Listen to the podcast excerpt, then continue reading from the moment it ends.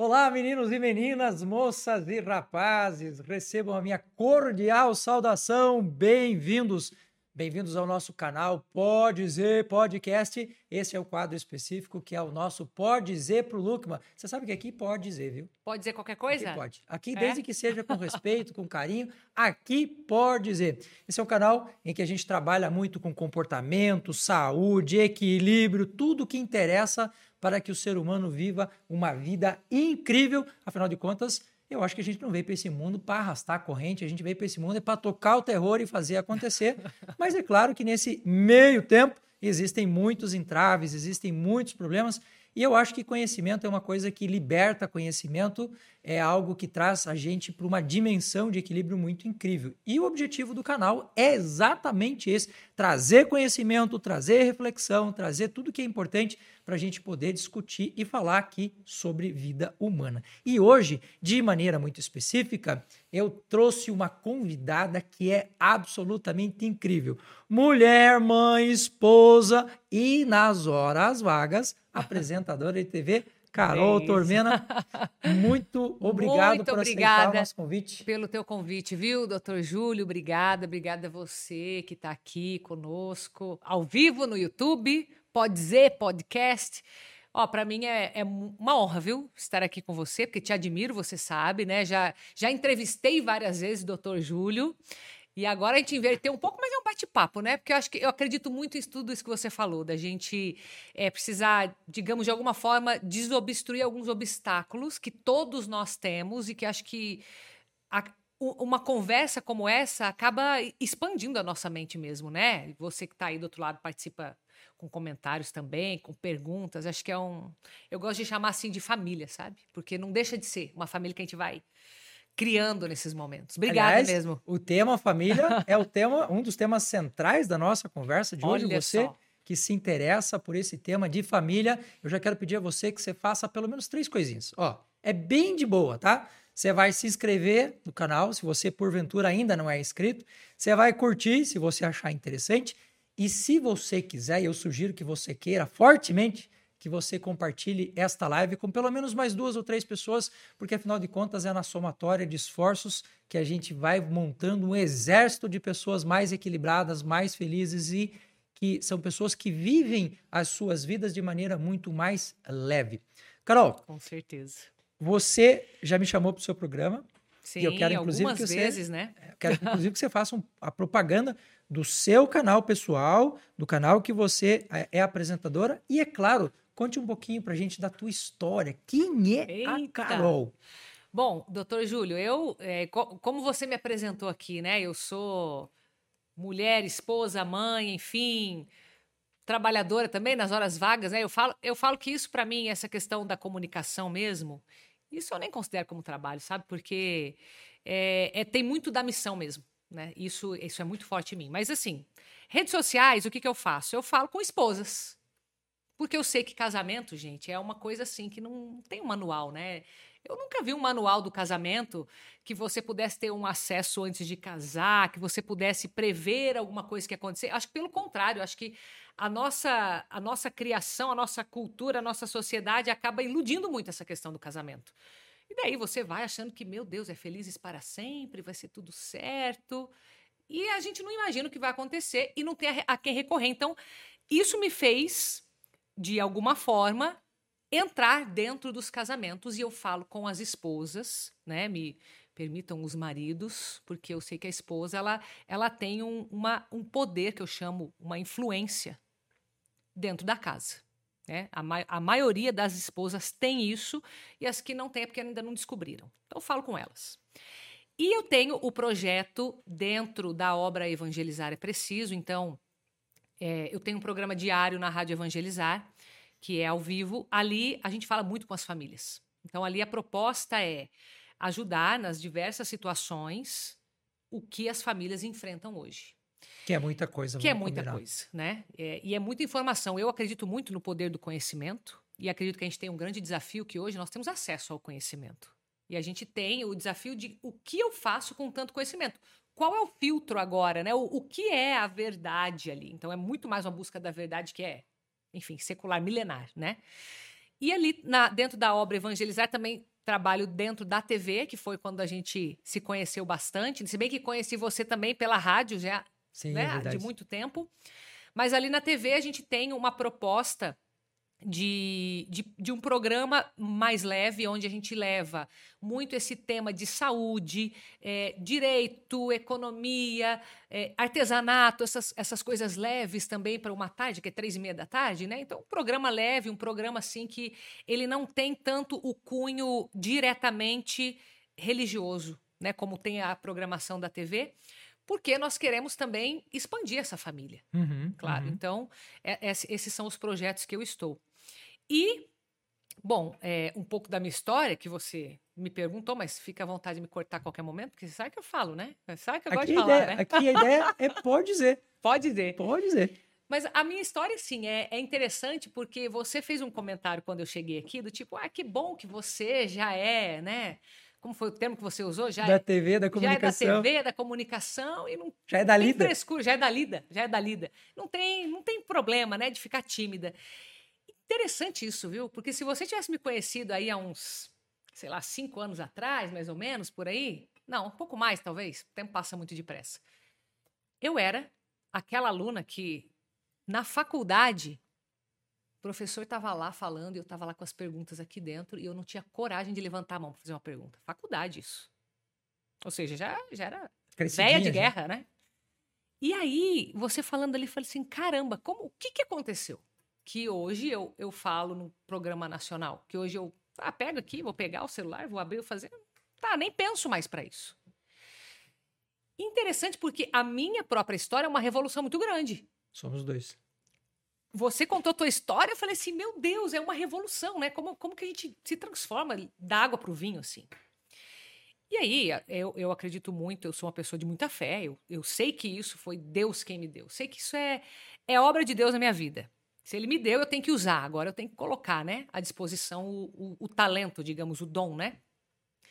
Mas a, a minha história, ela nem sempre foi assim, então eu era aquela pessoa tímida, aquela pessoa é, orgulhosa, que depois eu fui descobrir que timidez tem a ver com orgulho. Sim, né? Foi aquela, aquele tapa na cara que você leva. Acabei entrando nessa área de dentro dos casamentos depois de, por muitos anos, trabalhar dentro da área profissional com equipes e ver que as pessoas não. Peraí, eu tenho que desenvolver essas pessoas, essas equipes.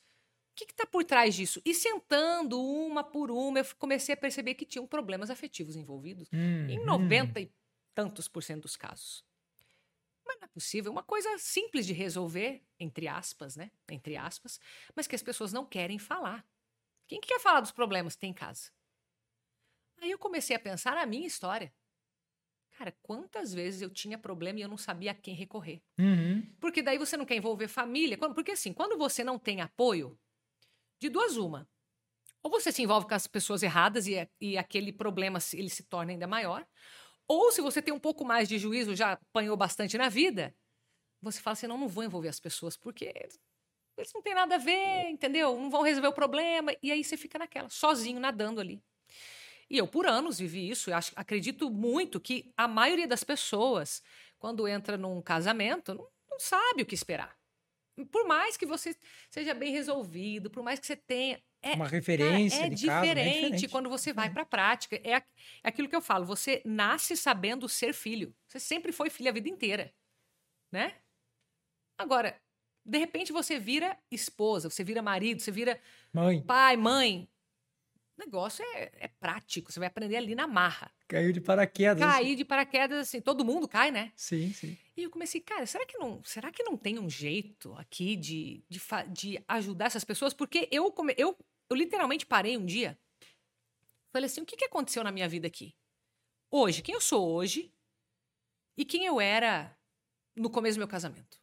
E eu comecei a, a colocar as características que eu via, que também na minha realidade, a minha visão eu comecei a escrever literalmente ali quem eu sou hoje, quem eu me vejo hoje, quem eu era. E eu falei, cara, duas pessoas completamente diferentes. Uhum, Parecia aquela menina uhum. lá que, no, que tinha o braço virtual, como um professor uma vez me disse, que eu vejo o teu braço virtual. Membro fantasma eu tenho aqui. é, eu sinto coçar meu dedo, sabia? É, né? Tem uma é. explicação científica para isso, tem, não tem?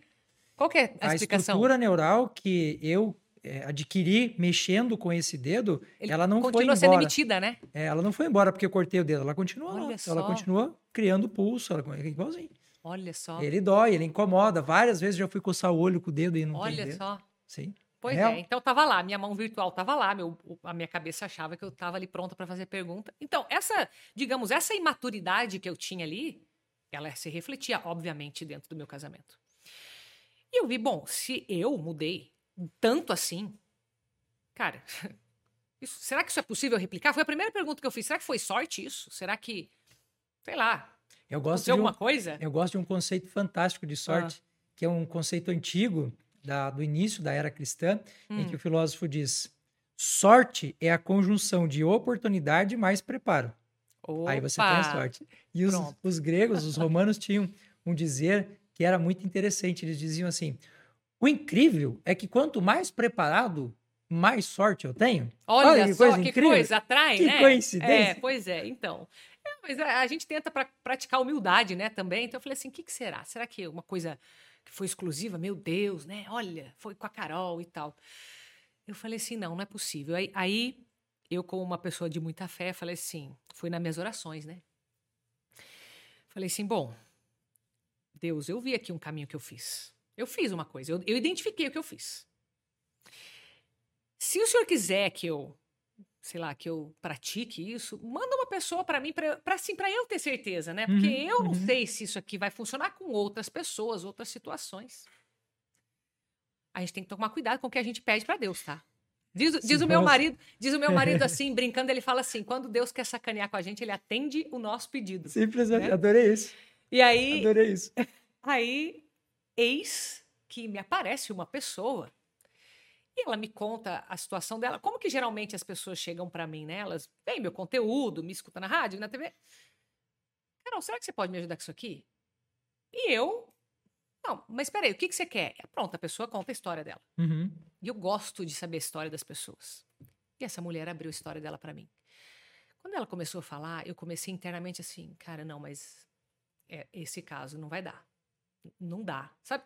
Pensa uma novela mexicana que você Uhum, tem uhum. tudo o que aconteceu e não acabava a história, não acabava, e não acabava, e não acabava. Eu saí, eu saí daquela, daquele lugar e falava assim: bom, o que, que eu vou fazer? Eu preciso ser sincera e honesta com essa mulher, ao mesmo tempo eu não posso fazer com que ela perca a esperança, porque às vezes eu não sou a pessoa, mas eu não posso fazer ela desistir. Eu falei assim: olha, você. Você acredita que seja possível? Ela falou assim: Virou a eu chave. acho que sim, porque senão eu não estava nem conversando isso com você. Mas às vezes a pessoa não tá nem consciente disso, né? Então, Quando você faz a pergunta, você acha que dá para fazer, a pessoa vira a chave. exatamente. Aí Incrível. eu fa bom, falei assim: bom, ela acredita. Basta. Para quem tem fé, basta um ter fé. Aí eu falei assim: e você está disposta a fazer o que for preciso para que isso mude? Que modelagem Aí ela falou assim: tô. Então tá bom, então eu vou estruturar e a gente volta a conversar. Aí eu saí de lá. Aí eu falei assim: meu Deus, que, o que eu vou fazer? Tipo, eu não, eu não, tá, eu não tinha uma resposta, eu não tinha uma, uma clareza, eu não tinha nada. E nem sei se existe essa Não resposta sei se pronta. existe, mas aí eu lembrei da oração que eu tinha feito. Porque assim, Deus também ele lembra você das coisas, né? Eu falei assim, puxa vida, é o caso que eu pedi. Então, se Deus está me dando, eu vou ter que confiar, né? Eu vou ter que confiar nele. E ali foi onde eu tive várias respostas de que aquilo que eu tinha feito para mim, se funcionou para mim, bom, funciona para qualquer um. Funcionou para aquela lá que para mim era um desafio, vai funcionar. E a partir dali, então, eu falei assim: tá bom, eu tenho um método. Que é o que eu chamo do método esposa influente. Uhum. Então, basicamente, eu preciso do engajamento das esposas, porque se elas forem fazer o que eu já fiz, vai dar certo. Modelagem de comportamento. Exatamente. Só que você, como neurocientista, sabe como que faz diferença o tal do engajamento, né? Sim. Não adianta a É. pessoa estar aqui vendo a gente lá lavando a louça ou lá lendo um livro junto. Se você não largar o teu livro ali e prestar atenção, você não está engajado com a gente. Não é assim? E tem uma, uma explicação interessantíssima na neurociência em relação a isso, que eu acho que cabe muito bem aqui para complementar o que você está falando. A gente trabalha muito na neurociência com a ideia de motivação. Uhum. A motivação ela ela, dependendo da linha que você está pegando o conceito, ela pode ser até um pouco perigosa, porque motivação ela é diferente, na minha opinião, do que intenção. Porque motivação, Tá. para mim, pelo, pelo conceito tradicional, é você estar impulsionado a fazer qualquer coisa. Por exemplo, eu estou motivado a sair daqui e comer, sei lá, uma pizza. Uhum. Aquilo ali está me chamando. Mas nem tudo que a gente faz é por motivação. Aliás, na minha opinião, a grande maioria das coisas a gente não faz por motivação. A gente faz por intenção. Então, e a minha intenção é melhorar de saúde. Eu estou fazendo um ato de fé ao acreditar que lá no futuro eu estarei melhor do que eu estou agora. E aí eu vou, pela minha intenção, disciplinadamente, constantemente, só que nem todo dia. Por exemplo, aqui em Curitiba hoje. Hoje é um dia frio. Cara, tá um frio danado. Se você 10 perguntar. graus de média aí, né? É, se você perguntar para as pessoas, para a maioria das pessoas, você está motivado para ir para academia? A grande maioria vai dizer Nem quem tá acostumado, né? nem que está acostumado. E aí você vai na academia, tá cheio de gente lá. Por que tá Opa. cheio de gente lá? Não é por motivação, é por intenção. E eu tenho uma briga homérica com colegas que são da área de neurociência, porque para mim, motivação e intenção são coisas diferentes. Eu tô aqui por uma intenção, Sim. mas eu também posso estar por motivação.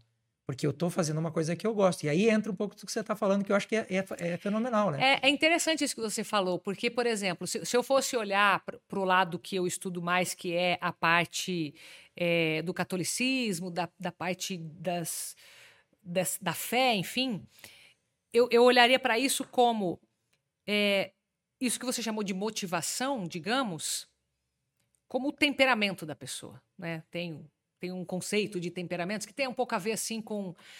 é, eu posso comparar um pouco com a personalidade, só que a personalidade ela é bem psíquica, né? E, a, Uhum. e a- o temperamento ele vai no nível biológico. Então você Concordo. herda aquilo ali e ele é físico mesmo, né? E você tem uma característica física que, inclusive, é, molda o teu comportamento. Só que isso não define, define quem você é, define, mas você pode mudar aquilo. Como? Com virtudes. Uhum. Então, a virtude, entendo eu nessa tua colocação, estaria mais nessa intenção. Ou seja, peraí, quem que domina? Eu vou deixar dominar somente o cavalo ou eu vou ser o cavaleiro que está ali domando esse cavalo? Né? Que também é o conceito que a gente poderia trazer de corpo e alma, né? Uhum, uhum. A alma tem que mandar no corpo e não o contrário, mas o corpo não é um empecilho, ele tem que ser um Sim, sim, instrumento. Então é, é- é interessante a gente pensar isso, né? Que, que realmente, porque a partir dessa teoria, que é bem prática, na verdade, você desenvolve todo o casamento, toda a área da saúde, toda a área tudo.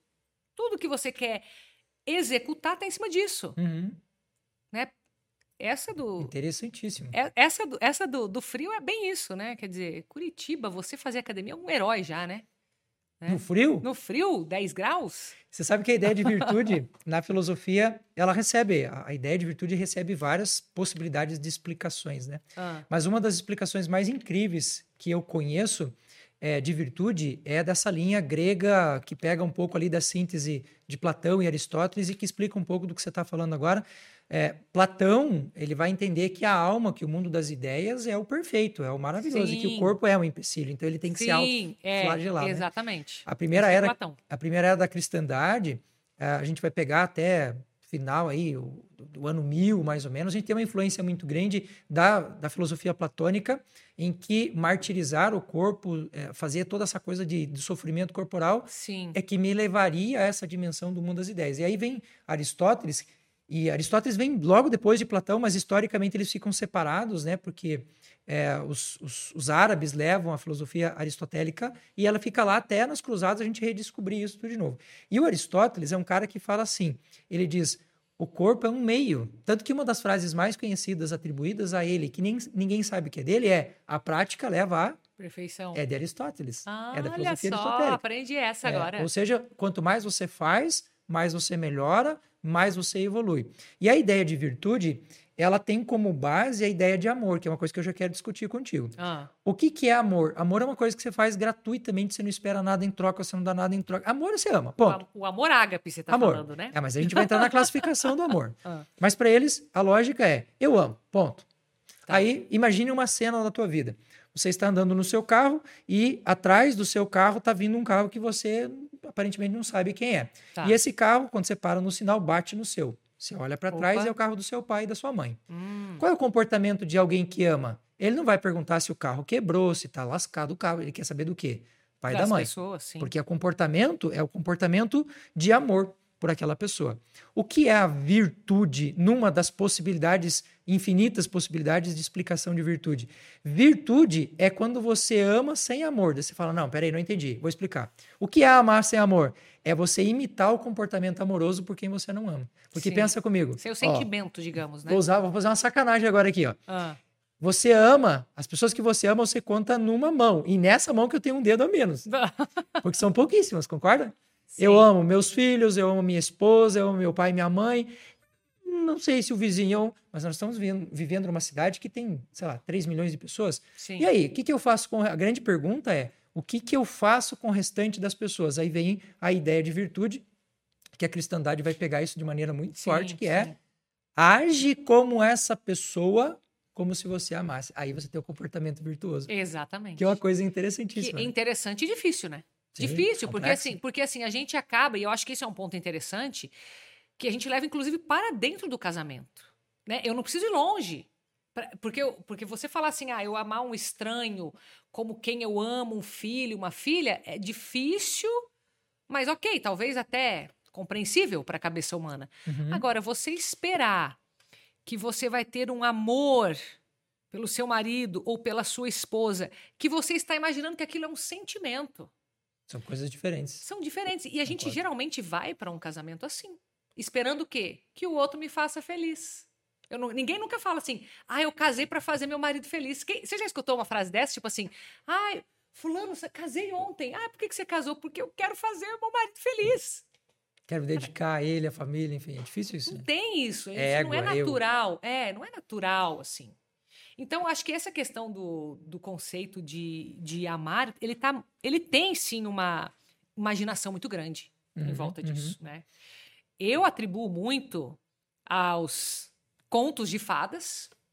Pelo menos aqui na nossa cultura, a gente tem isso muito forte, né? Eu... Quanta, eu que não sou de muito de conto de fada, mas eu, quem que não conhece uma história dessas, né? Que di- dita e mostrada de uma forma assim muito fantasiosa e a fantasia ela entra no ser humano como uma coisa assim, meu Deus, eu quero isso e aquele querer parece que vira uma obsessão quase. Uhum. E a pessoa acha que aquilo é possível para ela. E daí a gente tem outras iniciativas que vão sendo também distorcidas e você vai, não, porque você tem que acreditar nisso e tal. Claro que tem que acreditar, que isso é uma base. Agora, se você vai com, com aquela característica mais de uma assídia, que seria aquela preguiça espiritual, e você quer muito aquilo, mas você é uma pessoa preguiçosa. Então aí você fica desejando aquilo, que eu quero, aquilo eu quero, aquilo vai jogar um monte de dopamina no corpo, não vai? Porque só o fato de querer, de ter, não, mas eu tô Uhum. tentando, não, mas eu tô buscando, tem essas, Tem. esses verbos que tá ali, tá te dando o que o teu corpo quer, só que você não tá movendo uma palha para isso. Né? Não tá fazendo a tua parte, eu tô esperando só do outro. Então, eu acredito que isso eu vejo uma potência no ser humano, uma potência gigante que está ali guardada. Cara, você tem esse, sabe, essa vontade de fazer acontecer. Já pensou se essa vontade se mostrasse como um combustível e você de fato conseguisse ir em direção a? O que, que ia acontecer? Uma ia revolução. mundo. Uma revolução Só ia dentro das famílias. Agora você não, né, não precisa nem pensar numa coisa assim, nossa, eu vou mudar o mundo, eu vou. Dentro da família, você consegue mudar ali dentro da tua família e a tua história achei fantástica por isso. E que é o mundo, né? Você A nossa tava ali é um- sozinho, gente, ele tava lá sozinho, ele pensando igual um ET ali, né? Bem E, isso. e, e ele pacientemente, acredito que você foi bem paciente ali, Muito. né? Esperando e indo, mas plantando, porque o paciente nem sempre ele é passivo ali, quieto. Uhum. Não, eu tô agindo, só que ninguém tá percebendo. Eu acredito muito nessa transformação, que é o, muito do que eu falo no método esposa influente. Você não vai lá convencer teu marido de que ele tem que mudar. Para, se tá, se tá querendo que ele mude, eu sei que ele tem que mudar, tá? Já vou falar, eu sei que todo mundo tem que mudar. Agora, se você vai lá e fala assim, vem cá, vamos conversar uma coisa que esquece, não é assim que funciona. É, até porque eu acho que as pessoas elas estão em estágios de evolução diferentes. Eu sempre falo que ah, quando você está subindo a montanha, tem outras pessoas que estão subindo também. Mas o fato de você estar aqui É. no topo vendo alguma coisa não significa que o outro está vendo também. E às vezes ele não quer o que você o que você está vendo porque ele não consegue visualizar aquilo. É, O meu, você contou um pouco da tua história, eu vou contar um pouco da minha. E eu quero mostrar uma coisa para vocês que eu Eita, quero surpresa? que eu quero mostrar em primeira mão, porque não Que tem privilégio meu! é, não tem um vídeo, não tem um stories, não tem um reels, nada gravado sobre isso. Essa é a primeira gravação popular. Há oito anos atrás, eu comecei o meu canal do YouTube, meu canal pessoal. Esse que você está me vendo aqui é o, podque, o o podcast, pode dizer. E este é um canal que a gente tem uma, uma parceria, e aqui a gente tem um quadro específico chamado Pode Dizer para o Luckman, que sou eu. uhum. Mas eu tenho um canal pessoal também, que é o Júlio Luckman, que há oito anos atrás eu comecei, assim, desinteressadamente fazer. Vou te contar que uma coisa Olha. bem interessante. Quando eu comecei a gravar, eu não comecei a gravar para os outros. Eu comecei Ah. a gravar para mim, que era a forma que eu tinha de aprender me ouvindo depois. e Olha como eu só. estava em vários lugares ao mesmo tempo, eu me ouvia. Aí, de repente, começou a ter uma galera. Puxa, esse negócio que você fala é interessante. E ali foram oito anos de trabalho até realmente o canal começar a tracionar. E de um ano, e um ano e meio mais ou menos para cá, que comecei a produzir mais profissionalmente, vem o resultado, que é esse que eu vou mostrar para vocês aqui, ó. Olha aqui. Eita, rufem os Você sabe o que é tambores. isso, não? Ó. Isso daqui é o reconhecimento, é a placa que a gente recebe lá do YouTube, para quando a gente passa de 100 mil seguidores. Eita, parabéns! Olha! É uma conquista, e é uma conquista Merecida, hein? e de todos nós, né? Eu, eu costumo sempre falar que nós formamos uma grande comunidade e essa comunidade vai interagindo e essa interação vai cada vez trazendo mais gente, mais gente, mais gente. E é isso que eu acho que a- o processo que a gente está começando aqui que é exatamente chegar, formar um batalhão, um exército de pessoas que estão pela orientação, pelo conhecimento, pelo trabalho, pela divisão de experiência, porque a gente aprende não só pelo que está no livro, a gente aprende ouvindo o que o outro está fazendo, né? E eu acho que isso traz para a gente um ganho potencial muito grande de vida. Porque uma coisa que eu acredito muito é assim: você pode aprender batendo cabeça, você pode aprender olhando o outro bater cabeça e falar. Ah, bater cabeça eu acredito também. nisso É. também, hein? E você tem um programa legal, que é o programa, que eu chamo de programa, mas na verdade eu acho que é um modelo de pensamento, de comportamento, que é o da esposa influente. Uhum. Nós temos hoje uma quantidade enorme, talvez, nem sei se isso é tão benéfico assim, a gente tem uma diversidade tão grande de possibilidades, Sim. porque a gente acaba se perdendo no meio dessas informações.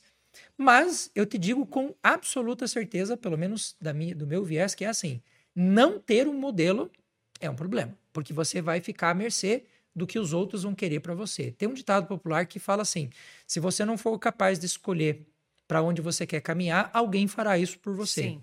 E aí você vai um dia descobrir que você passou a vida inteira como coadjuvante, não como ator principal da sua própria vida. E é claro que não existe um modelo único, existem vários. Para mim, não ter um modelo é um problema. Agora passamos ao segundo problema. Hum. Qual deles escolher? E aí vem É. você me falando de um modelo em que nós temos a esposa influente. Qual é o papel da esposa nesse processo de organização da família, de estruturação da família, pelo viés desse modelo que você traz para gente? Bom, eu acredito muito que a esposa ela influencia esta família porque ela eu vou usar um termo aqui que não, não- talvez não seria o mais adequado, não é, não é no, no sentido pejorativo, né? O dona de casa. Não, não é o dona de casa que às vezes a gente usa, mas, mas ela é a dona daquele lar. Por quê? Porque ela é a mãe. Então, ela tem o vínculo com o filho. Claro que o pai tem vínculo, mas quem carrega nove meses na barriga? Então, de certa forma, a mulher influencia na qual é a hora de ter o filho. Claro, não estou falando que o marido não é envolvido, gente, né? Sim, sim. Mas assim, ela vai carregar, ela, ela que vai ter que amamentar aquela então ela tem uma força nessa escolha. Da mesma forma, esta mulher que eu chamo aqui de, se a gente fosse comparar aqui metaforicamente, uma rosa aberta no amor. A mulher, ela, pela criação, pela biologia, ela está mais pronta para amar do que o homem. O homem também tem essa capacidade. Só que ele é como se fosse um botão de rosa fechado. E quem abre esse botão é a mulher que ele escolheu para casar. Olha que interessante isso. Interessante o modelo. Então, assim, quando isso acontece, quer dizer, esse, por exemplo, um homem bem-sucedido, estudei várias histórias de homens bem-sucedidos. Você vai ver lá, não aparece a mulher, mas ela tá lá. Esta Sim. mulher tá ali no anonimato, mas ela confia nesse marido. Ela, ela é uma esposa que, que apoia, que admira, que é cúmplice. Ela tem, eles têm uma característica ali. Dificilmente você vai ver alguém que, que tem, digamos, um- um- uma carreira solo. Não estou falando que é, que é impossível, Sim. mas a pessoa caminhar sozinha é mais difícil. Até a própria motivação para caminhar sozinha. Exatamente. Então a mulher ela tem isso, né? E eu busco um pouco disso também dentro da, daquilo que que eu acredito na minha fé. Eu vou, vou citar para você um exemplo de uma de uma mulher que é altamente influente. Já posso imaginar quem você vai falar. A primeira mulher. A primeira mulher influenciou o marido. Você veja, tava tudo certo. Tava, gente, pensa, imagina a cena, tava no paraíso. Tudo certo, mundo criado, tudo certinho, caminhando com Deus nos jardins. E de repente, essa mulher se deixa levar por, um, por uma ideia, porque na verdade foi isso que aconteceu Uhum. né? Vem a serpente, Ela ela, faz, uma, ela faz uma pergunta para aquela mulher. E ela faz uma pergunta com uma intenção ali. Intenção de induzir ao erro, porque ela chega, ela, ela que sabe das coisas, que é o animal mais astuto, chega a serpente e fala assim: é verdade que Deus proibiu vocês de comerem de todos os frutos desse jardim? Olha uma mentira ali inserida numa, numa pergunta. Só que acho que essa, serpente era neurocientista, sabe por quê? Porque sabia como chamar atenção. Não era só chegar e falar, tinha que fazer uma pergunta para o cérebro: opa, o que, que é que está acontecendo? E aí, naquele ímpeto, o que, que Eva faz?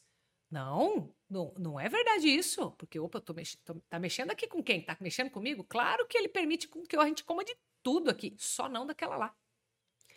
Porque lá, se a gente comer, vai acontecer isso aqui, ó. A gente vai morrer. Ah, não. Aí a serpente já. Aí já deu, já deu corda, né? Eu lembrei de uma piada que eu vou ter que contar agora. Ah, então vai, conta. Não, não, não. Termina, termina. Eu sou assim também, as piadas vêm surgindo. Mas, mas o fim da história a gente conhece já. Mas o que, que aconteceu? Qual que é o fato ali que é principal? Essa mulher, ela não apenas pegou essa ideia, ela levou para o casamento dela. Ela não só comeu, ela compartilhou aquilo ali com o marido. Então, tudo bem que ali o desfecho ele não é assim dos melhores. E isso mostra que a mulher ela tem o poder da influência. Se ela vai usar isso para o bem ou para o mal, é uma outra questão. Por isso que entra o discernimento aqui. Por isso que entra um método aqui. Porque toda esposa já é influente. Quando eu pensei no nome, eu pensei assim, eu pensei tanto em, em algo que fosse um, algo que a pessoa deseje chegar, que ela, ah, se ela não se vê, ela quer chegar ali, mas que também seja uma verdade. E isto é uma verdade. Toda, toda mulher, toda esposa é influente. Mas tem umas que, por não dominarem, por não ter as virtudes, acabam influenciando até sem querer para o mal. Talvez, se a gente fosse conversar aqui com Eva, a gente descobrisse que ela não teve intenção. Uhum, uhum. Talvez ela, ah, eu fui enganada. E depois eu não soube agir dali para frente. A gente poderia, né, discursar ali em cima disso. Mas ela pode, pode ser que não tivesse tido a intenção. E o aí? fato é que ela tem O influência. fato é que ela tem Para um influência. lado ou para o outro. Por isso que daí o método é muito importante. Realmente, a gente tem que se conhecer, a gente tem que saber o que fazer com aquilo e agir com a verdade. Ó, isso aqui eu não sei fazer. Isso aqui eu sou boa e isso pode estar, inclusive, sendo enterrado. Então, eu preciso determinar isso para aquilo que é o mais importante. Peraí, se não é mais importante, você entregou a tua vida para alguém, para passar o resto da vida, não é importante isso, um casamento? Nossa, só pouco. Não faz muito sentido, né? A Se piada que eu lembrei foi Ah. assim: a, a serpente queria convencer a Eva a Ah. comer a maçã, mas ele não tinha como fazer isso. Então ela chegou para Eva e falou assim: Olha, se você comer a maçã, você vai ficar parecida com os anjos do Senhor. Ela falou: Ah, mas é pouca coisa, não quero. Aí ela volta, ela pensa, ela astuta de novo, volta e fala: Olha, se você comer a maçã, você vai ficar parecida com o próprio Deus. Ele falou, não sei se eu quero isso. E ela volta e pensa de novo, e pensa de novo, e passa um tempo, aí ele volta e fala para Eva: come a maçã que emagrece. Ela falou: por que não falou logo disso? Coisa, Isso- dá logo i- essa maçã aqui. Isso é piada de quem é da área da De saúde, nutrição. né? Olha lá, ó, ó. Tem que ser, né? Tem que ser. Mas é bem isso. Você sabe que essa questão me lembra uma história, que é uma história que se diz real, mas a gente nunca vai saber se é exatamente mesmo. Mas existiu um, um piloto americano que caiu no, no Vietnã e ele ficou preso num campo de concentração durante muitos anos. E o avião dele foi derrubado, ele desceu de paraquedas, os caras cataram ele e ficou lá, quatro, cinco anos. Quando ele saiu do campo e voltou para os Estados Unidos, ele passou a fazer palestras sobre aquela história. Uhum. E ele sempre contava os dramas que ele tinha passado. E um dia ele estava fazendo palestra para um grupo de ex-militares. Uhum. E tinha um senhorzinho sentado bem na frente, assim, que olhava para ele de maneira muito insistente. Sabe aquela, aquele olhar que fuzila você? Sim. E ele foi se incomodando com aquilo, foi se incomodando com aquilo. Quando terminou a palestra, esse senhorzinho foi o único que ficou. E ele perguntou pro cara, tipo, qual é a tua, né? E aí o sujeito falou para ele assim, ó, o seu paraquedas funcionou, né? Ele falou, sim, funcionou, eu caí de uhum. avião e eu, eu... Ele falou, pois é, dentro do navio, eu era o cara que dobrava o seu paraquedas. e essa história, ela é muito significativa, porque às vezes a gente está aqui na frente do holofote, a gente está aqui na frente da luz, aqui a gente está na frente da câmera, mas tem uma galera que está trabalhando Sim. aqui para que isso daqui chegue até você que está em casa.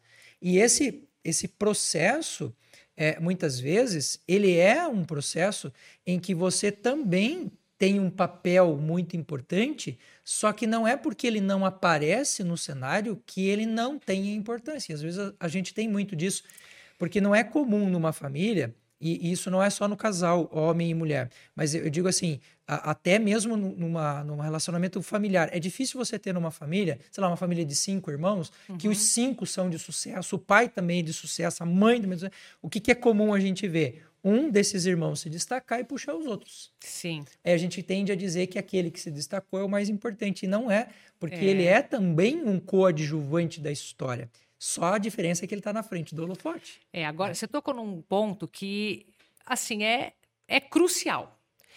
Porque, por exemplo, quando eu falo com as esposas, citei aqui um anonimato para você, né, de algumas, né, que o marido aparece, ela tá ali. Veja, o, o que, que a gente hoje mais ouve sobre ser mulher?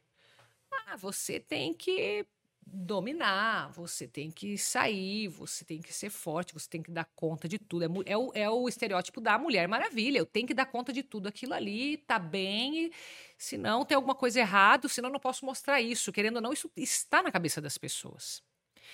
E aí, eu chego com um método que fala um pouco o contrário disso de alguma forma. Por quê? Porque a influência que eu falo não é aquela influência que você vai chegar e vai mandar no marido e vai falar assim: não, porque eu, eu que mando aqui em casa. Você não vai virar a mulher mandona ali. Eu, quando eu falo nas minhas redes, dentro do, do curso, eu falo assim: você vai praticar o silêncio de sabedoria. Tem um termo que eu uso, que é o silêncio de sabedoria. As mulheres parece que só falta surtar ali na minha frente e falar assim: não. Tem, tem umas que falam assim: não, essa mulher tá louca. Não é possível isso. Como é que pode? Eu, como que eu vou ficar quieta? Eu já, se, se eu já fico. Às vezes eu fico quieta, vai continuar fazendo igual as besteiras? Eu tenho que falar, como assim? É que as pessoas confundem silêncio com não fazer nada, e não é isso. Exatamente. Então, ali, então tem muita coisa que parece que você está jogando a mulher num segundo plano. E muitas vezes eu tenho que quebrar é isso nas mulheres. Porque, por exemplo, a, para, a palavra submissão, né? Você fala em, em ser uma mulher submissa, vão cair matando em cima que tem alguma coisa. Não, você tá louca, você tem. Aí, aí vão para aquele extremo do tipo, não, porque é, tem muita mulher, estamos prestes aí falar de uma caminhada contra o feminicídio aqui em Curitiba. Não, porque a mulher ela tem que ter os seus direitos e tudo. Gente, obviamente que tem que ter, mas isso é para o ser humano, né? Não é só para as mulheres, para o ser humano. Mas aí, as, digamos, algumas pessoas vão para aquele extremo para justificar uma coisa que eles não entendem. O que é a submissão? Submissão significa você estar debaixo de uma missão, submissão. E, e, outra, eu estou ali em uma missão que é a minha família, que é o meu marido, é a pessoa que eu escolhi. Você já parou para pensar que a tua esposa, né, o teu marido, é o único parente que você escolhe? Porque tem aquela piada assim, né? Ah, parente a gente não escolhe, né? Irmão você não escolhe, mãe você não escolhe, pai você não escolhe. É, Sogra, mas o teu marido você escolheu, sogra. a tua mulher você escolheu. E daí tem gente que fala assim, parece que estão num, num, abismo, parece que estão num lugar é que, peraí, você escolheu um inimigo para casar com você? O que, que aconteceu? Foi uma escolha tão errada assim? Acredito que, que hajam escolhas erradas. Mas eu não acredito no número que a gente está vendo. A gente vê um número que parece que tá todo mundo, então, começou todo mundo a errar. E peraí, mas e daí aquela, aquela questão do escolher o amor? Não é possível, não? De você escolher amar alguém, mesmo que não haja esse amor, não é possível? Eu acredito nisso. O amor, o amor para mim, na, na, concepção que eu trabalho dentro da, da filosofia, o amor é uma escolha. Exatamente. E ele é muito diferente do sentimento, ele é muito diferente da paixão. Aliás, a palavra paixão ela está muito mais ligada no radical grego a patós, né, a estar doente, Demência, a estar não é? demente, tem, né? tem. Do que, do que você amar. Amar é uma coisa que para mim é extremamente consciente. Não Sim. tem como amar se não for pela, pela linha da consciência. Sem essa participação da razão, do querer, do, do dia a dia, é, não tem como. Não tem. E eu, eu acho que essa ideia da submissão é uma coisa que eu nunca tinha pensado. Eu acho que ela faz todo sentido, inclusive dentro da, da experiência da neurociência, a gente tem um dos estudos comportamentais mais longos né, da história, que é feita por Harvard. E esse estudo, ele começa lá na década de 50, pegando Uhum. os, os egressos dos, dos cursos, e eles vão acompanhando essas pessoas até o momento em que eles eh, efetivamente se aposentam, 30 anos depois em média. Uhum. Então, década de 70 tem os primeiros estudos, os primeiros resultados. E eles perceberam uma coisa muito interessante, que desse grupo todo de pessoas que eles tinham pesquisado, 2% deles somavam em dinheiro mais do que o dobro do que os outros 98% tinham juntado na vida. Nossa. E aí eles chamaram a atenção e falaram: peraí, mas será que o que se aplica a dinheiro se aplica à saúde? Sim. Nossa. Será que o que se aplica a dinheiro se aplica à família? Sim. E Ou eles seja, começaram É a a, mesma lógica, né? a mesma lógica. E aí a, a grande pergunta por trás disso é: tá, e o que, que esses caras fizeram para ter sucesso aqui, ali, lá? E você sabe que uma das coisas mais interessantes que eles descobriram é que esses 2% que somavam uma vida mais equilibrada, mais feliz, uma família mais é, equilibrada também e mais dinheiro, eles tinham em comum a missão escrita em algum lugar. Olha só. Qual é a sua missão? É. Ó, eu tenho uma missão. A minha missão está escrita lá na minha casa. A minha missão é assim, ó. Levantar-me todos os dias pela manhã e tornar a vida de alguém emocionalmente melhor a cada dia. Essa, essa é a minha missão. Se você me oferecer hoje dinheiro para eu fazer qualquer outra coisa que vá contra a minha missão, para mim é muito simples dizer não. Por quê? Porque não há sofrimento. Pessoa, por isso que eu, eu falo que se você não tem um modelo para seguir, se você não tem um rumo para seguir, é, é, é muito difícil para o ser humano conseguir viver, porque tem um filósofo norueguês, norueguês chamado Kierkegaard que ele cunha o termo angústia. E uma das coisas que ele explica ao explicar a angústia, ele diz assim: o ser humano ele, ele tem que tomar decisão o tempo todo. E o nosso cérebro ele tende a ficar comparando as hipóteses, com, inclusive com o passado. Então, eu escolhi A, mas eu poderia ter escolhido B, poderia ter escolhido C, e aí começa a surgir a angústia de você ter que escolher Hum, todo de- dia. Tá. Quando você tem uma missão, quando você se identifica com essa missão, é fácil de viver porque você não tem Você tem um critério claro, né? Critério claro, é, objetivo. Um critério. É. Eu acho que essa ideia da missão ela faz todo sentido. E o incrível é que eu, eu trabalho muito com empresários, Uhum. muito assim, mesmo, líderes e tal, com equipes. E é incrível que quando a gente senta para conversar e eu pergunto qual é a missão da empresa, todo mundo sabe, ou a grande maioria sabe na ponta da língua. Quando a minha pergunta é qual é a sua missão, Aí é trava. aquele silêncio de sepulcro, sabe? Sim. Silêncio de cemitério, assim. Porque, e não é só missão no sentido de, de, de administração, de qual é a minha missão, mas é me identificar com esse contexto maior. E eu acho que isso que você está falando, ele faz para mim total sentido. Total sentido. Porque a ideia da submissão é eu estou abaixo desta lógica de missão que eu acredito. E talvez aí até o papel da religião seja muito interessante no casamento. Sim. E já puxando o fio da meada, na lógica desse- dessa construção que você está me trazendo, né? De uma mulher influente. Qual é o papel da religião nesse jogo todo? Puxa, é, é fundamental. Tanto que, dentro do método, eu, eu deixo isso claro. Pelo menos eu, na minha percepção, está claro isso. Que se não for com base em uma fé, não, funciona o negócio. Porque, veja, o, o casamento ele já é um sonho de Deus para a humanidade, né? Claro que pode, pode ter pessoas que vão discordar disso que eu estou falando. Mas eu vejo, e vejo isso muito presente porque Jesus fez o primeiro milagre público dentro de uma festa de casamento, que foi as bodas de Caná. Foi o primeiro milagre, milagre público, ou seja, a autorrevelação de Jesus. Ele está se mostrando quem ele é dentro de uma festa de casamento. Aí, não tem alguma coisa ali para Tem que nós, dizer não? alguma coisa. né? Então eu levo muito a sério essa questão de casamento. E por mais que eu acredite sim que existam muitas dificuldades, e para algumas pessoas parece que mais e para outras menos, mas isso vai é porque você traz uma, uma história, você traz os teus erros, os teus aceitos, as tuas expectativas, mistura com o outro, talvez isso forma um bolo ali. Mas a gente não pode olhar para esse emaranhado ali ficar olhando e falar assim, tá, eu não tenho o que fazer. Peraí, você tem inteligência, você tem capacidade de mudança, você tem influência, você tem capacidade de aprender e você vai ficar olhando para esse bolo e se justificando e, ou talvez tentando achar que o problema, ah, não, mas o problema tá, o problema tá aqui, ó, no outro, no meu marido. Tá na minha esposa. Sartre, tá no... Sartre diria, o inferno Sai são fora. os pa- outros. Sabia que existe, existe uma, uma estatística de, de separação de casamento que cresce a cada, a cada divórcio aumenta em 30% a possibilidade de uma nova separação. Agora você imagina o seguinte: a pessoa tá lá, ela construiu ali um sonho, porque por mais que a pessoa ela queira falar os argumentos dela de que não, mas é que não estava dando, e a gente tem motivos, e eu acredito em motivos reais, existem motivos reais. E ela pega tudo aquilo ali e fala: não, mas eu, eu precisava sair, eu para mim tinha que sair. Ela já rompeu com o sonho que ela tinha. Ela, internamente, ela se sente uma fracassada, um fracassado. Por mais que esteja bem resolvida a situação. Lá, internamente, puxa, não deu certo. Ela pode até falando assim, não, vou, vou superar essa, mas ela vai para um próximo. Só que ela tá achando que o problema não era ela, era o outro, porque senão ela não teria desistido. Certo? Se o problema é dela, ela tem que arrumar esse problema. Ela foi para um outro. Ela chega nesse outro, ela já tem aquela semente da incapacidade que tá bem pequenininha, quase imperceptível, mas tá lá. E ela vai chegar ali e ela vai lidar com os mesmos problemas.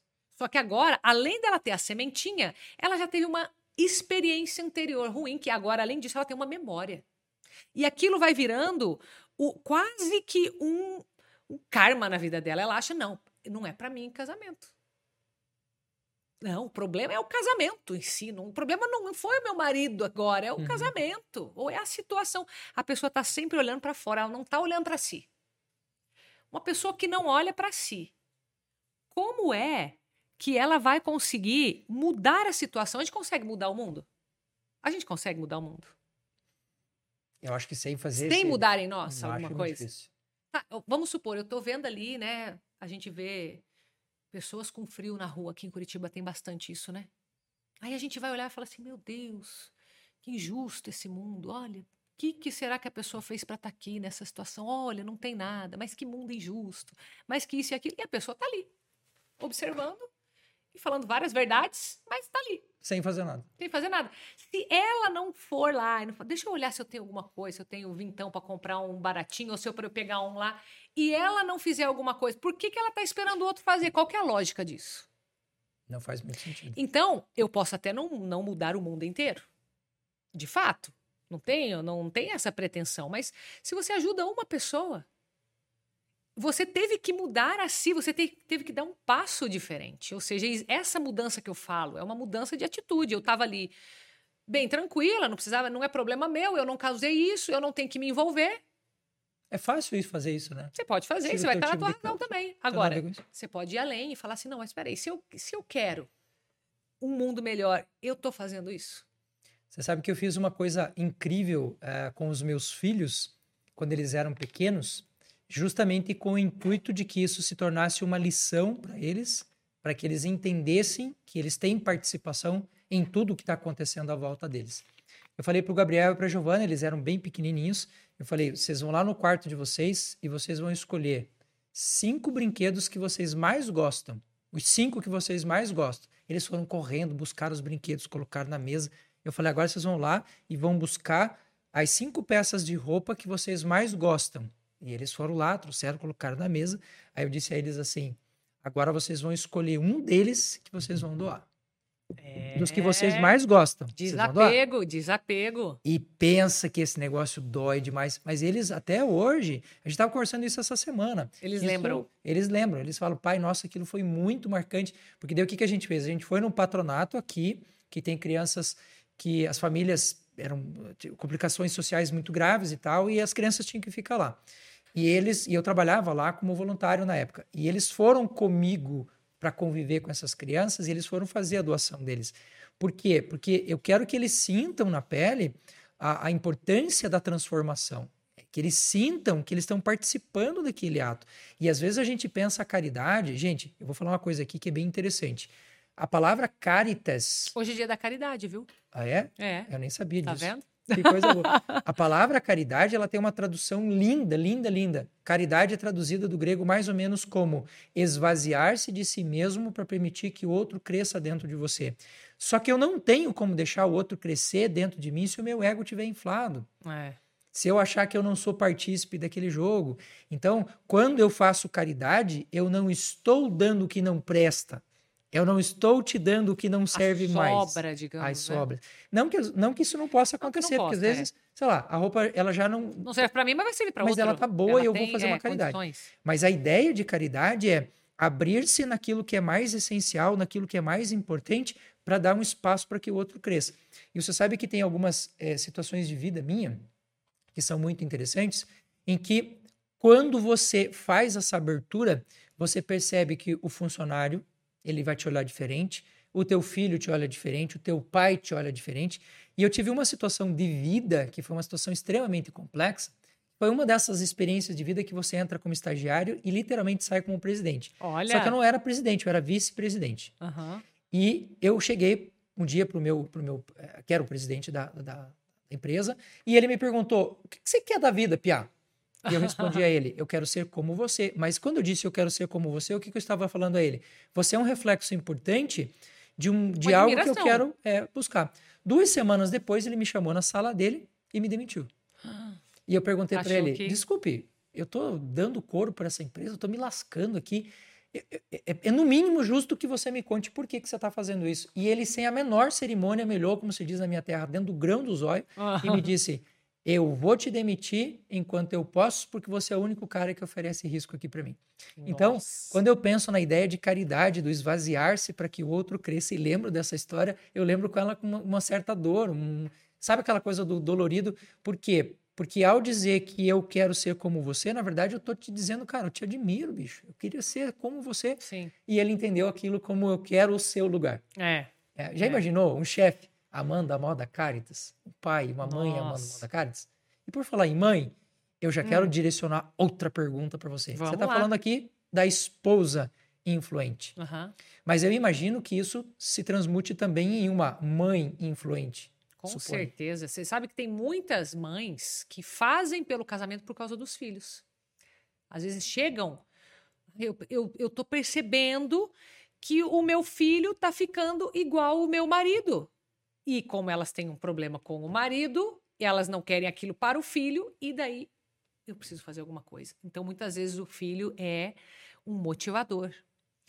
Claro, bem ou mal, se vai causar, se vai ser um estímulo para o bem, que seja assim.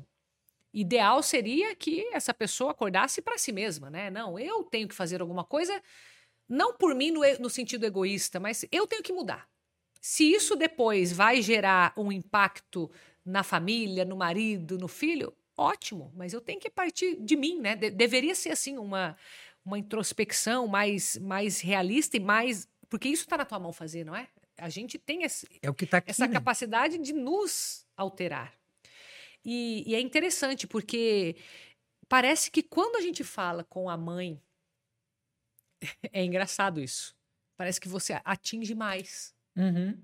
atinge mais, porque a mãe ela está disposta a receber até críticas pelo filho, mas pelo marido é mais complicado. Por quê? Porque por causa dessa mentalidade da submissão, de achar que não pode, que é feio, que eu tô sendo trouxa, que eu tô existe muito isso na nossa cultura, né? Então, eu acredito que, né? E- e uma relação importante que existe também entre a maternidade e o casamento é que muitos casais, a partir da maternidade, começam a desenvolver alguns problemas. O problema é o filho? Nunca. Não é o filho. Nunca é. Não é o filho. O problema é o seguinte: eu não tô sabendo lidar com a situação. Tô com um foco agora só no filho, agora virou a prioridade do mundo. O, o pai tá ali, coitado, a mãe não deixa chegar perto, não deixa trocar fralda porque não sabe fazer. A mãe também não sabe, mas não, não faz assim. Não, deixa que eu faço. Aí começa a dominar lá. Aí aquele cara já nem não tem, já não tem o filho na barriga. Nasceu, tudo que eu faço é errado. Aí ele vai se afastando, até por amor. Sim. Mas essa mulher daqui a pouco, ela vai querer ele de volta. E daí como é que faz para trazer esse cara de volta? Porque agora eu peço, ele não vem. Claro, olha tudo que foi plantado antes.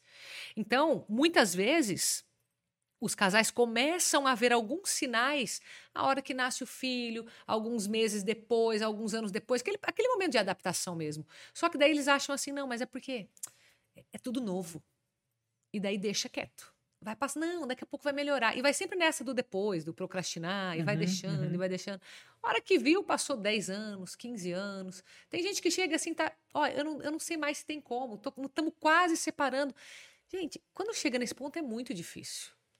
Não que seja impossível, mas é muito difícil. Se você não ralou até agora, e se você já ia ter que ralar pra caramba, e com um negócio assim, uma ameaça de terremoto na tua porta, como que você vai fazer? Então, eu gostaria muito, como você faz na tua área de saúde, que as pessoas acordassem para a saúde, não na hora que elas estão lá morrendo, uhum. tendo um ataque, escutando o médico, ó, oh, se você não fizer alguma coisa, você, né? Ou você faz, ou você vai. Técnica do Tchau, cagaço. Adiós. Funciona às vezes. É, né? então. Às vezes funciona. É, cara, vai lá, cuida lá, vamos, vamos, vamos olhar o que, que a gente tem para fazer aí de forma preventiva. Eu gosto dessa mentalidade preventiva. Por que, que eu vou querer o purgatório se eu posso aprender a ter o céu aqui? Por que não? Você acabou de me dar uma ideia e ah. eu vou ah. pegar aqui os meus. As tuas bolinhas? Eu estava fazendo, usando isso daqui hoje para explicar o que, que é um radical livre, mas ah. eu olhei para ela, escutei o que você estava falando agora, eu falei, cara, vai, rolar uma explicação interessante. Ah. O mal existe. Bom, entraríamos numa discussão teológica talvez muito grande que foge ao objetivo da nossa conversa hoje, então eu não estou aqui para dizer se diabo existe, se ele não existe, mas o fato do, do, do, do, mal estar na nossa vida, isso é um fato inegável. Não tem como, né? E eu sou partidário de uma ideia de que na natureza tudo é muito óbvio. Tudo é muito óbvio. Isso é água, isso é madeira, tudo é muito óbvio. Assim como é óbvio eu dizer, olhando pelo menos aqui, dizendo que essa bola é preta e essa aqui é azul. Via de regra, nos relacionamentos, tudo deveria ser muito óbvio também, não é? Sim. Eu dizer para você o que eu penso, dizer o que, de onde eu vim, como é que eu penso. Então, eu vejo que muita coisa no relacionamento é óbvio como essa bola é preta e como essa é azul. Só que esses turbilhões emocionais, eles começam a fazer uma coisa interessante na vida da gente. Eles começam a causar confusão. Você já não consegue mais definir o que, que é preto e o que, que é azul. Eles parecem ser a mesma coisa. Uhum. E quando eu digo que o mal existe, eu estou dizendo exatamente dessa confusão gigantesca que a gente começa a se meter o tempo todo em, por exemplo, eu tenho obviedade sobre o meu amor, do meu amor pela minha esposa. Uhum. Mas eu posso me meter numa confusão em que isso daqui começa a ficar complicado. Eu já não sei mais se eu gosto ou se eu não gosto. E essa relação, por exemplo, quando um filho entra no jogo, é um terremoto em casa. É um terremoto. Não tem como ser diferente. A relação, a participação da sogra, do sogro. Da família, mundo, né? Da família de, como, como um todo. Porque a família já teve uma experiência. A família, ela também quer dar o seu pitaco sobre como que você deve construir Sim. a sua família. E uma coisa que eu achei muito interessante na minha família é que a gente vem de uma família de alemães, italianos, poloneses. De qual que é a sua cidade mesmo? Você... Frei Rogério. Frei Rogério, Frei Rogério. cidade? Do lado de Curitibano, só para vocês identificar ah, quem é. Lá em Santa Catarina. já conheço. e, a, e, a, e a minha família, tradicionalmente, tem muito essa coisa do doce, do chocolate, hum, da sobremesa. E aí você imagine, é, na construção de uma vida mais saudável, hoje a gente trabalha muito com a linha de não trazer tanto doce para as crianças. E aí como que você faz para convencer o vô e a avó? Hum. de que não é para dar chocolate, né, dar bala, não sei o quê. O que, que, é isso na prática? É o mal causando uma tremenda de uma confusão na sua vida, não é. te deixando mais ver a diferença entre o azul e o preto. É. E aí eu te pergunto, como que a gente faz isso, Carol? A pessoa, o, o povo que está aqui, que está ouvindo a gente, ah. pode fazer perguntas. Já já a gente vai entrar aqui no momento de, de, de, de responder as perguntas. Então eu quero que você já faça a tua pergunta. E assim, ó, pedindo gentilmente que, em existindo discordância, seja diplomático na sua discordância, seja educado. Olha, eu não acredito... que todos discordamos, pronto. É, eu não acredito no que você está falando, mas eu não preciso ser um agressivo em relação a isso. Mas, se você tiver dúvida dentro desse modelo que a gente está trabalhando de família, que a Carol vem trazer hoje para a gente, de uma mulher influente como mãe, como esposa, dentro da família e o papel que ela tem, que você faça a sua pergunta também para que a gente possa responder logo depois. Mas uma pergunta bem direta. Hum. Se fosse começar por um. Assim, a família que está olhando para a gente hoje, a mulher que está olhando para a gente hoje e que está se perguntando: meu Deus, eu faço como isso? Começa por onde, Carol? Eu vou falar, eu vou falar o segredo aqui do negócio. Começa é pelo silêncio. Porque acontece? Você está numa confusão. Confusão significa mistura de sentimento. Quando a gente tem um sentimento dominando, impulsos, o teu raciocínio não está prevalecendo ali. Né?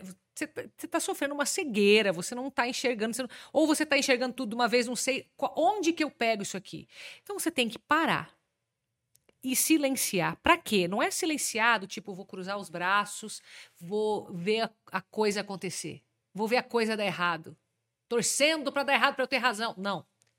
Você vai silenciar e você vai se tornar uma observadora do que está acontecendo, não só do que está em volta, do que está dentro também. A gente Seria não pode um distanciamento para observar melhor a posição?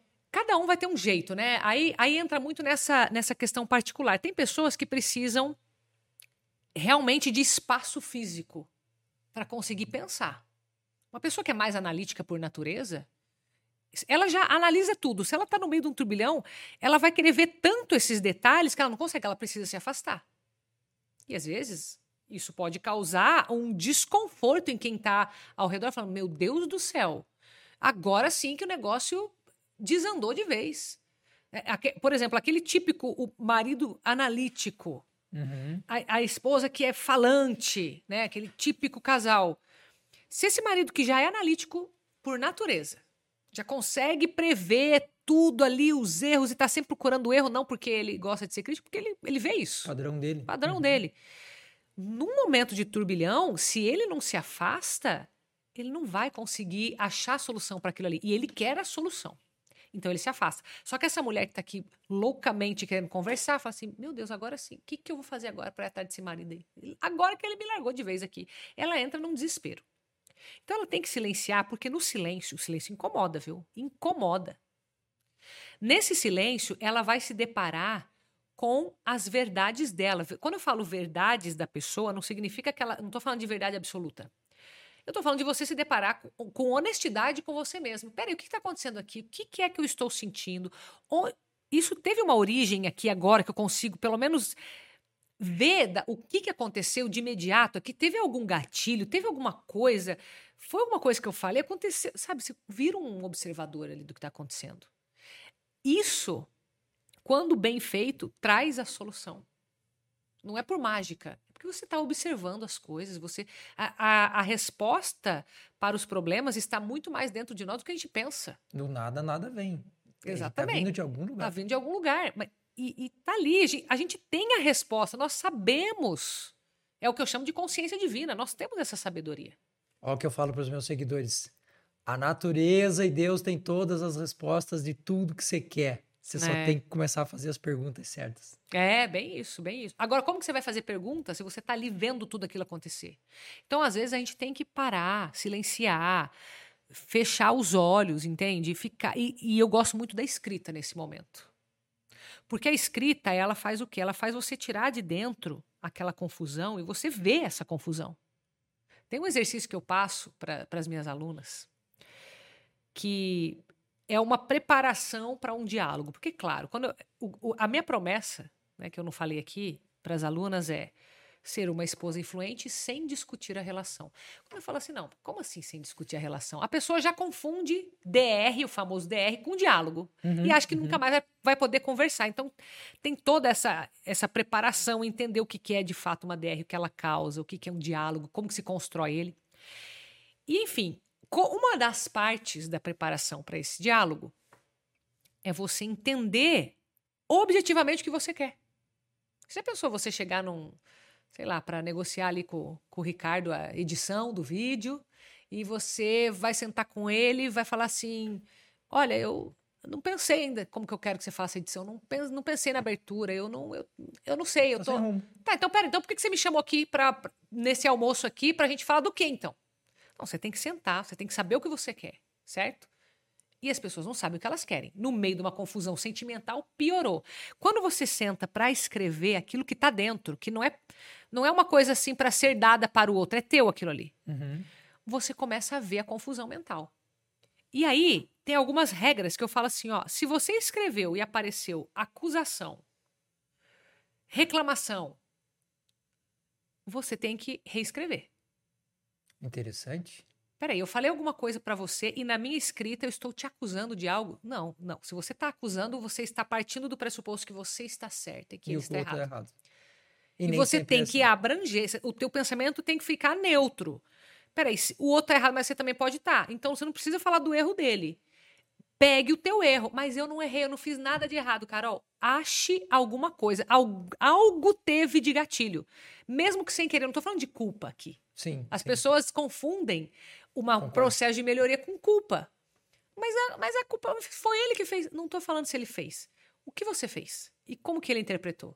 Qual que é o teu papel nesse jogo Qual que é o todo? teu papel? Ah, talvez eu não tenha feito nada de errado, só que isso aqui para essa pessoa significa isso. Né? Aquilo que você falou. Me presta esse teu, esse teu brinquedinho aqui, que me veio uma. O meu radical É livre. que aqui eu, ter- eu teria que ter um ângulo bem certinho, mas, por exemplo, se eu conseguisse colocar naquela câmera ali, ó. Você tá vendo aqui só a bola azul, não é? Ó.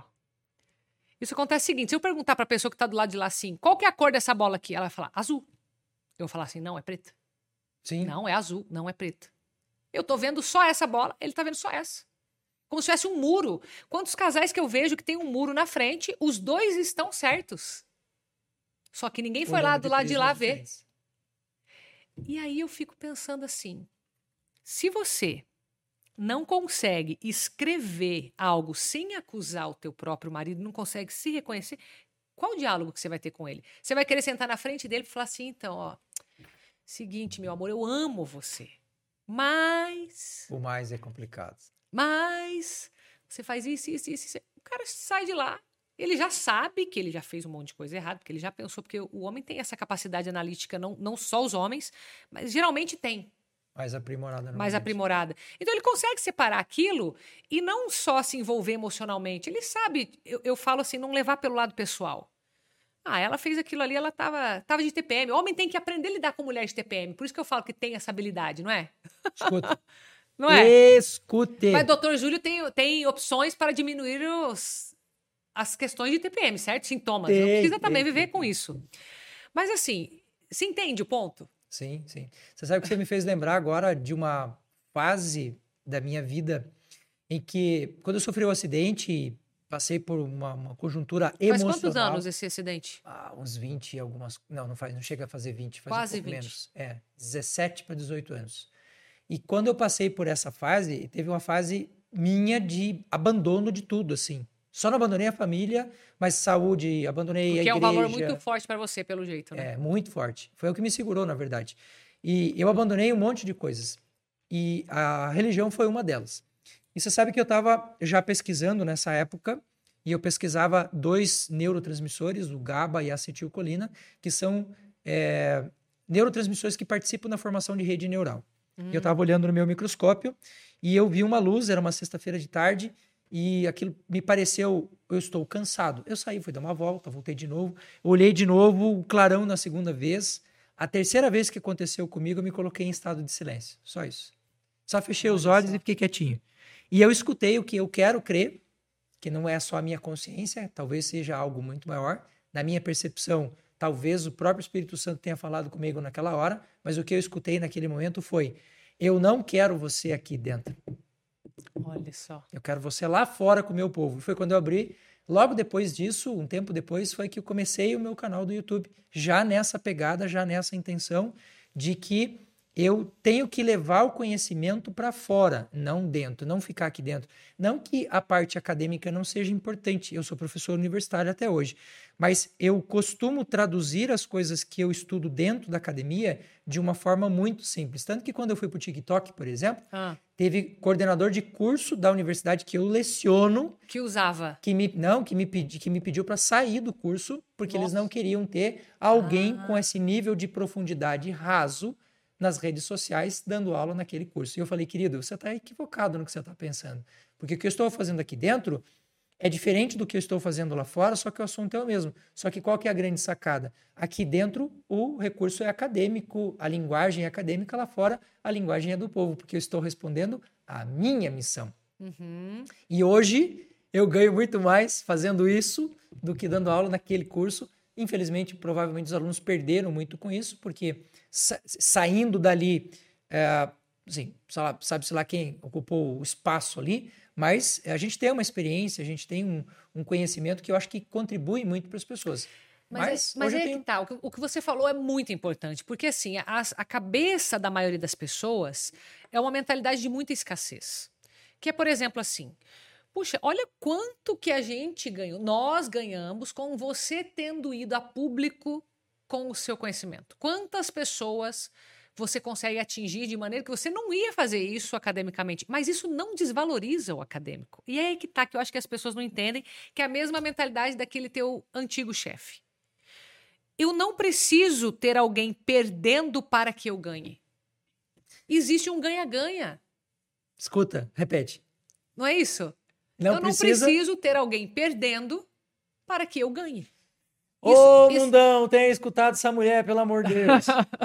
isso é um pensamento muito escasso e que se traduz ali na questão da inveja, infelizmente, né? Se a gente for pro lado espiritual, vai ser a inveja ali, questão de orgulho, enfim, Os tudo. Pecados Os pecados capitais são as cabeças ali de tudo, né? Mas se a gente. E isso acontece dentro do casamento. Peraí, para que eu é, seja feliz no meu casamento, eu preciso que o meu marido faça isso, isso, isso, aquilo, aquilo outro. Eu sou o rei da casa, a rainha da casa.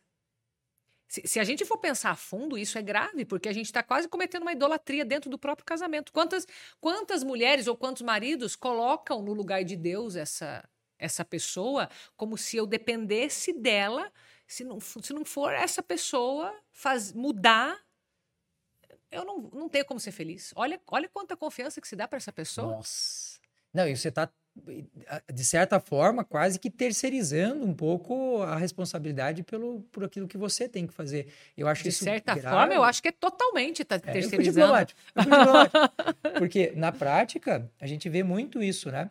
É, e uma coisa que você falou antes da gente começar a gravação e que eu achei fantástico, que eu acho que é isso mesmo, que essa ideia de humildade é a gente assumir a nossa posição, porque muitas vezes por falta de humildade, você se torna arrogante, porque as pessoas Sim. acham assim: não, eu não vou pedir ajuda para ninguém, porque a gente traduz isso como não mostrar uma fraqueza. É... Na prática, você está escancarando a sua fraqueza. Né? É, exatamente. Porque a arrogância. Exatamente. Pedir ajuda quando você precisa é arrogância. Que, que, nada mais é do que a própria vergonha, né? Não tenho vergonha, eu sou tímida, né? Como eu falei aqui que eu era alguns anos atrás.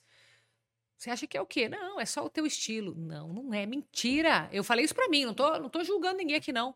Mentira. Você, não, você tá com medo de expor aquilo que você não sabe. E, uhum. se, e se descobrirem que você não sabe, o que, que vai acontecer? Então fica quieta.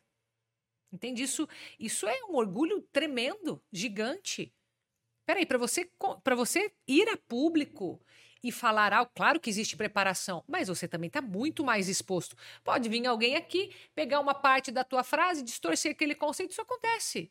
E você que está exposto. Então tem muita gente que não quer isso, não quer pagar esse preço. Você sabe que é um esses risco? dias eu escutei uma frase que é a típica frase de justificativa de alguém que não quer assumir a responsabilidade. Hum. Foi algo mais ou menos assim, em que eu disse, não, você precisa ir e tal. E a pessoa me disse o seguinte, olha, tem uma, um ditado popular que diz, que quando você está calado, as pessoas não sabem se você é ignorante. Quando você abre a boca, eles vão ter certeza. Nossa, isso, isso é provérbios. Isso é provérbios. Pensa que quando você está justificando uma coisa como essa, você está dizendo, eu não vou fazer. É. Não, cara, às vezes a gente tem que se expor. Tem uma, uma passagem legal de um filósofo existencialista chamado Sartre, que ele explica mais ou menos assim: tudo existe no mundo, em essência, primeiro, eu preciso pensar a função dessa garrafa para depois criar a garrafa, preciso pensar a função da mesa para depois criar a mesa. Só que o ser humano, ele não funciona assim. Por quê? Porque ele precisa existir, ele precisa dar cabeçada para entender como ele funciona, para daí descobrir a própria essência. Aí ele escreve uma frase que ele diz assim: o ser humano é o único em toda a existência cuja a existência precede a essência, ou seja, eu preciso testar primeiro. E aí que eu acho que entra um pouco da inteligência do que a gente está fazendo aqui, que um pouco não, talvez bastante, né? De você observar essa relação, pegar um método de alguém que já testou, que já viu que funciona e colocar na prática. Eu falo muito para os meus alunos isso. Se dê ao luxo de testar a teoria na sua vida é, antes de criticá-la. Sim, com certeza. Mas, mas, essa frase que você falou ali, que é, que, é, que foi uma justificativa para alguém, é, eu vejo ela, eu vejo uma distorção nessa frase aí. Porque assim, ó, pensa, você que é um cara estudioso, né? Provavelmente bem analítico, né? Imagino. Ou não mais muito? emotivo do que analítico. Mais emotivo do que analítico? É, em casa, é minha esposa que é mais analítica. É? Mas, mas, mas você analisa as coisas ou não? Sim. Analisa também, fazer, aprendeu. Claro. Imagina, você. É claro, óbvio, que para que a gente use a nossa inteligência, a gente tem que analisar o que a gente vai dizer. Então, assim, né, essa história do tipo, ah, o tolo ele se cala mais, quer dizer o seguinte: não quer dizer que ele é omisso. Quer dizer que ele pensa antes de falar. E a gente tem que pensar antes de falar. Hoje a gente está a gente tá numa situação que eu vejo assim, ó. As pessoas falam o que querem eu concordo, e justificam aquilo, tipo, não. Matador, né? concordo. Agora, não significa que por isso eu também não vou dizer nada. Aquilo que precisa ser dito tem que ser dito de cima dos telhados. É o combater o bom combate. Então, é, é o que eu falo. Às vezes alguém pega uma, uma verdade distorce ela para um extremo. Aí agora eu pego isso e eu uso de muleta. Uhum, Peraí, você. Uhum. Isto é uma verdade, isso tem muita sabedoria aqui. Só que se você usar ela de muleta, acabou. Diz que, diz que o, o maligno tem a capacidade de tornar tudo que é bom em vaidade, né? Então, até uma intenção boa pode virar uma coisa ruim se Começa Coração a impuro, né? as cores. é, então, eu nunca imaginei que o meu radical livre Tá vendo? Ficou ótimo esse radical livre aí. para explicar essa lógica. Ah, Carol, ah. se a gente continuar, a gente vai até amanhã cedo, o papo é Certeza. bom demais. Eu falei pra Carol assim, ó. É, eu acho que a gente vai uns 40 minutos, já estamos falando uma hora e meia aqui. Ô, louco! Mas quando o papo vai, quando o papo flui, é porque realmente há uma conexão, realmente há uma sintonia. Eu acredito muito no que você fala, acredito muito na lógica de, do teu trabalho e gostaria que você me falasse para quem está ouvindo a gente aqui, quem está vendo a gente quem ainda vai ver mais para frente. Se a pessoa quiser fazer esse teu curso, como que ela faz? Como que ela te acha? Ela acha você aonde? Tá, você vai me achar lá basicamente no Instagram, que é uma rede fácil, vai lá no Instagram, Carol Tormena Oficial. Ali eu tenho uma lista de espera sempre para o meu curso tá? Porque eu não lanço sempre. Por que, que eu não lanço sempre? Porque eu, eu lido ali com turmas, né? Eu, eu gosto de acompanhar cada turma, eu tenho um nome para cada turma, porque eu quero conhecer a história das pessoas, quero acompanhar de perto. Então a gente sempre faz temporadas, uhum. né? Mas às vezes nesse momento não tá não tá lançando, mas de repente uma hora que você vai ver esse vídeo mais para frente vai estar tá lançando, então você entra lá no meu Instagram, Carol Tormena Oficial, e lá vai ter uma lista para você se inscrever, é bem simples. Show de bola. E nós temos perguntas, certo? Nós temos perguntas. Manda. Eita. Vamos começar aqui com uma o microfone ligar ainda aqui. Tinha esquecido de ligar. Boa, boa. Vamos Importante lá. ligar o microfone. É, a gente tem uma pergunta da Duda Fiore. Ela perguntou quais são os principais pilares de um casamento de sucesso. Opa! Bom, principais pilares. A gente pode ir para a parte comportamental e a gente pode ir para uma parte mais teórica, né? A parte comportamental seria a questão do diálogo, com certeza. Por isso que quando eu falo que ser uma esposa influente sem DR não significa sem diálogo, significa que você vai chegar lá no diálogo, mas você tem que construir isso. Tem muitas mulheres que querem e chega na hora de conversar, trava. Não, não tem o que conversar. Então, o diálogo é sumamente importante, mas para esse diálogo acontecer, tem que ter respeito, tem que ter cumplicidade e tem que ter admiração. Então, os três pilares: respeito, cumplicidade, admiração. Comportamental, o diálogo. Show de bola. Caneta na mão? Já anotou? Ó, a parte mais fácil é anotar, tá? A, parte mais parte fácil mais é anotar. Colocar em prática é, exatamente. Ora, Aristóteles agora dando os seus saltos aqui. A prática leva à perfeição. É isso aí. Que vai. A gente tem aqui uma do nosso amigo Giovanni, que ele perguntou aqui É, como o marido pode fazer para ajudar a mulher nessa jornada? O que o marido pode fazer para ajudar essa, a mulher nessa jornada? Cara, ó, temos um marido interessado na evolução da mulher. Cara, eu vou responder com base no que meu marido fez, tá? É, deixa a responsabilidade na mão dela. Deixa ela assumir a responsabilidade. Ninguém, eu não acredito numa transformação em que a pessoa não tenha que assumir essa responsabilidade. Muitas vezes o marido ele quer ajudar, às vezes fazendo pela, pela esposa, né? Ele quer fazer por ela. Então você tem que estar perto, mas tem que deixar ela sentir que a decisão é dela. Porque senão vai acontecer o quê? Vai pegar na mão, vai ficar lindo junto e ela vai continuar achando que a culpa é tua, se tiver na cabeça dela isso, né? Cria uma dependência. Né? E vai criar uma dependência. Então, a mulher ela tem que ela tem que saber assim, ó, que o marido está ali para esse suporte emocional. Eu posso contar com, mas ao mesmo tempo ele confia que eu posso dar espaço. Isso é isso, isso que se você quer ajudar, faz isso. Fala para seguir meu perfil. Fala assim, vai lá, ó, conhece esse perfil aqui, ó, Carol Tormena Oficial, que ali tem bastante dicas já que eu deixa que eu dou o recado. Você sabe que eu falo que todo lar em que você tem uma pessoa extremamente altruísta, provavelmente você tem um egoísta junto, porque o altruísmo, é. ele é muito legal visto nesse prisma em que eu te dou espaço para você crescer, mas eu coloco esse limite de maneira muito clara, isso aqui é meu, isso aqui é seu, e aí a gente tem um altruísmo legal. O altruísmo ruim é esse em que você faz pelo outro e muitas vezes, vou te falar, a pessoa faz isso em nome do amor. Faz. Porque a gente tem, eu recebi na, no meu consultório ah. uma criança de nove anos, mais ou menos, em que a mãe me olhou orgulhosa e disse: O meu filho nunca machucou o joelho. Imediatamente, a primeira imagem que eu tive na cabeça foi da vida infernal que essa criança teve. Por quê? Não pode sair. Ele não pode fazer nada. E aí, quando você pensa, quando você pergunta para a mãe por que você fez isso? Por amor. Só que a gente confunde amor com prisão. Eu acho que essa lógica de é. assumir o papel, assumir a responsabilidade, para mim faz todo sentido. Sim. Só que o outro também tem que fazer a parte tem. dele. Concordo com plenamente. Com certeza. O que mais?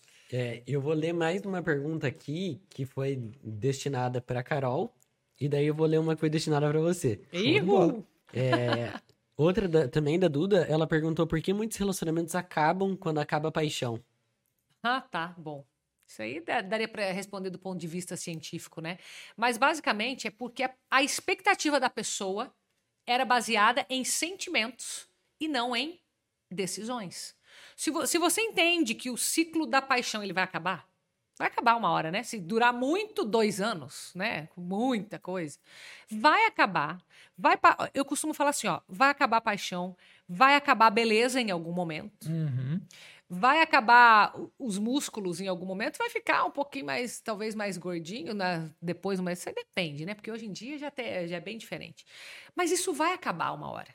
O que, que vai ficar? Se você depende de alguma coisa externa para estar num relacionamento, não é um relacionamento, ele tá, ele tá raso. O, o, o relacionamento ele é profundo, é carne da mesma carne é, é, compartilhamento de vida, de valores. Então, essa, essa união que acontece, que é capaz de gerar vida, ela é profunda.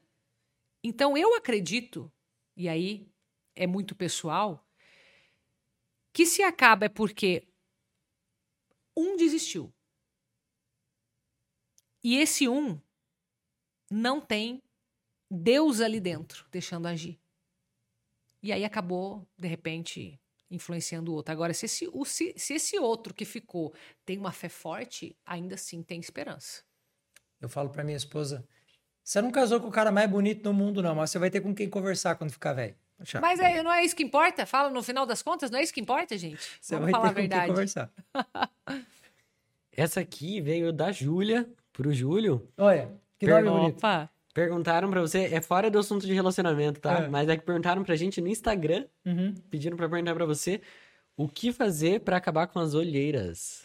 Olha só que ah, pergunta. Ah, essa eu também sabe, quero saber. Sabe que, sabe que preocupação com casamento, essas coisas dá olheira, viu? Ô, louco. Dá olheira. Então. Então, olheira ah. Ah, é, é um recurso natural do nosso corpo. Quando a gente está numa exposição solar muito grande, a tendência é que a gente tenha uma coisa chamada hiperpigmentação periorbital, traduzindo literalmente como olheira. É um acúmulo de melatonina nessa região, porque quando você tem sol demais, a tendência é que isso vá fazer um mal para sua retina. Ah. E aí o próprio corpo se encarrega de criar essas olheiras para que, que a gente faça a defesa. Tanto que pessoas que moram em lugares eh, desérticos costumam pintar. Os egípcios, você vai ver, eles pintam ali. Ah. Porém, contudo, entretanto, todavia, noves fora, existe isso por cansaço, existe isso por estresse, ex- existe isso por cortisol alto também. E hoje existe um, um óleo essencial chamado lírio do brejo. Lírio do Brejo? Lírio do brejo, que tem a capacidade de fazer a equalização dessas olheiras mais fortes. Mas assim, ó, para ser bem sincero contigo e olhando no grão do teu zoinho, não tem como colher- cu- cu- curar as suas olheiras se você manter o teu estilo de vida virado do avesso. Porque aí o que você vai fazer? Você vai fazer o que a gente está conversando aqui, terceirizar para uma para um, um medicamento aquilo que na verdade é você que tem que fazer. Então, sono de qualidade, alimentação de qualidade. Eu brinco sempre com as meninas que elas sempre falam para mim assim, os meninos também, mas as meninas falam mais. Ô, doutor, eu queria ter uma pele de pêssego. Eu falei, então para de comer hambúrguer. Não tem como Não ter pele parar, de pêssego. né? É, lírio do brejo. Outra forma de você fazer isso é usando rosa mosqueta.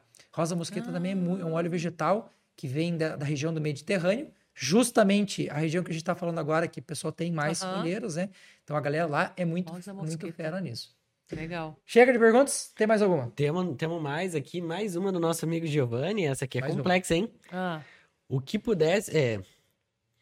Qual pode ser um erro crucial que pode destruir um relacionamento fora a traição?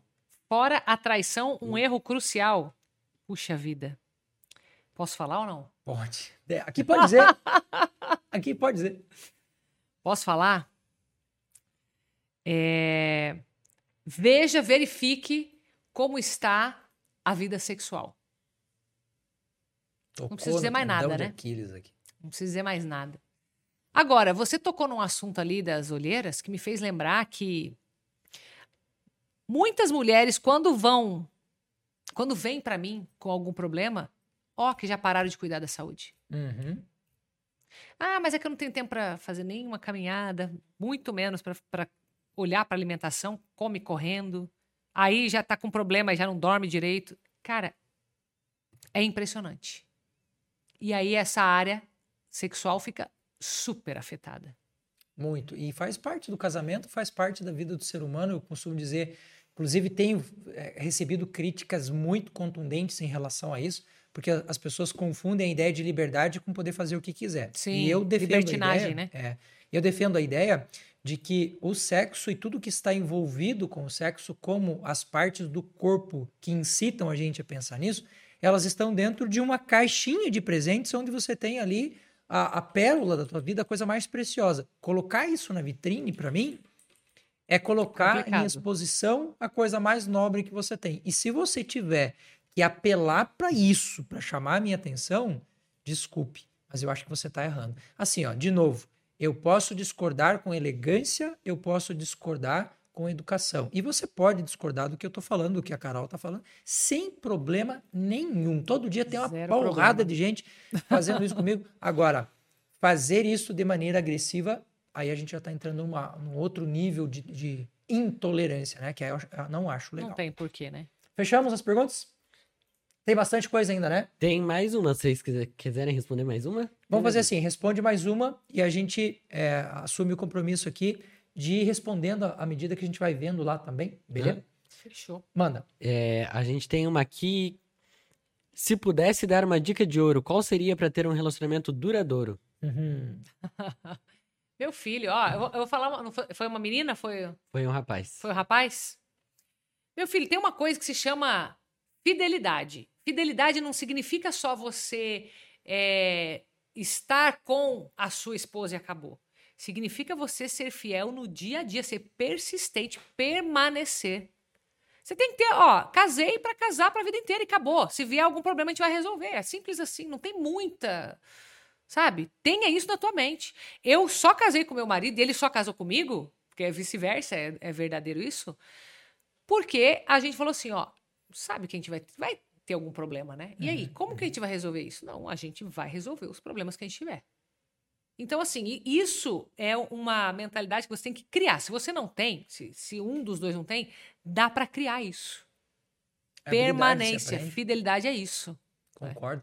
Tem um ditado popular que diz assim, ó, o verdadeiro conquistador não é aquele que conquista várias mulheres uma só vez, é aquele que conquista várias vezes a mesma mulher. É. Espero que você tenha entendido o recado. O espaço é para dialogar, o espaço é para conversar e ele não acaba aqui não, tá? Você vai continuar perguntando, você vai continuar participando, vai ser um prazer enorme responder aí as, as dificuldades que vocês têm. Carol, só tenho uma palavra que resume toda a nossa conversa: gratidão. Eu que agradeço, meu querido. Obrigada, viu, pela oportunidade. Obrigada a você também que abriu aí as portas da sua casa aqui para mim. Você que às vezes falou: quem é essa louca que está aí hoje? Doutor Júlio trouxe, né? Falou: não, só trago os loucos que eu seleciono, fica tranquila. É verdade, eu falei isso pra ela, é verdade.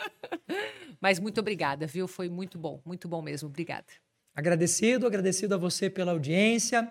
Como eu disse, se você, porventura, chegou até esse ponto e ainda não se inscreveu, não é por nada. Assim, eu sou um cara da pacif... eu sou um cara pacífico, mas eu tô quase pulando aí do outro lado para te pegar pelo pescoço. Ó, se você curtiu, achou legal, se inscreve, curte e compartilha com outras pessoas, porque esse derrame que a gente está tendo aqui de conhecimento, ele não pode parar aqui, ele não pode parar em você. A gente falou tanto hoje de não ser egoísta, né? Esse transbordo, ele precisa também chegar em outros lares Talvez essa simples ação de você mandar isso para quatro, cinco pessoas tenha transformado a vida de uma pessoa e ela até nem nunca tenha te falado nada, que às vezes a gente vê, é. vê muito isso, né?